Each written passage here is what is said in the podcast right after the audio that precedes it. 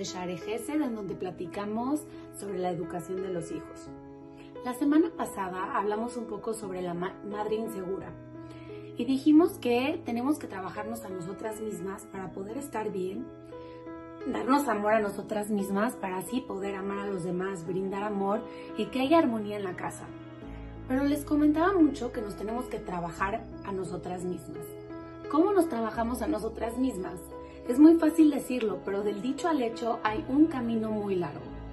A continuación les quiero decir unos cuantos tips que podemos empezar a observar en nosotros mismos, en nuestro comportamiento, para empezarnos a aplicar y así podernos corregir y trabajar como madres, como personas.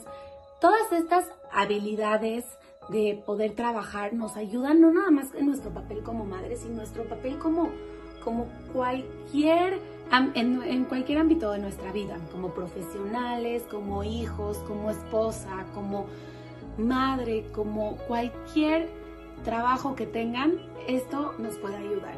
Y también, ¿qué creen? Estos puntos que les voy a decir, también podemos observar y detectar en nuestros hijos. Si hay algo que queramos trabajar con ellos de autoestima, etcétera, podemos platicar con ellos de estos puntos y tal vez les ayuden. Primero es ámate. Ámate, eres una parte de Dios. No, puedes no amarte. Tienes un pedacito de Dios, a fuerzas tienes que querer. Si Dios te ama, tú te tienes que amar. Entonces, ese es el primer paso. El número dos, tienes que encontrar qué son las cosas que te están molestando de ti misma para hacer algo sobre ellas.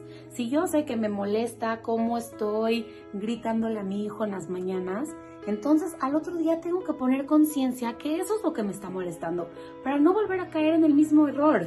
Número tres, tenemos que conquistar lo que se nos está dificultando.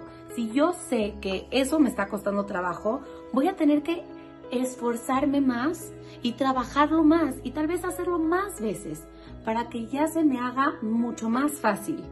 El número cuatro es reconocer que a veces vamos a fracasar y a veces vamos a tener éxitos. No pasa nada si un día otra vez te equivocaste. Sigue adelante, supéralo. Eso te va a ayudar. Número 5, hay que ponernos estándares normales, estándares realistas que podamos alcanzar.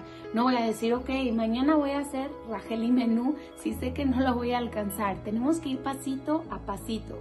Tenemos que ponernos objetivos alcanzables. Si quieren ponerse objetivos a corto plazo, a largo plazo, pero irlos alcanzando.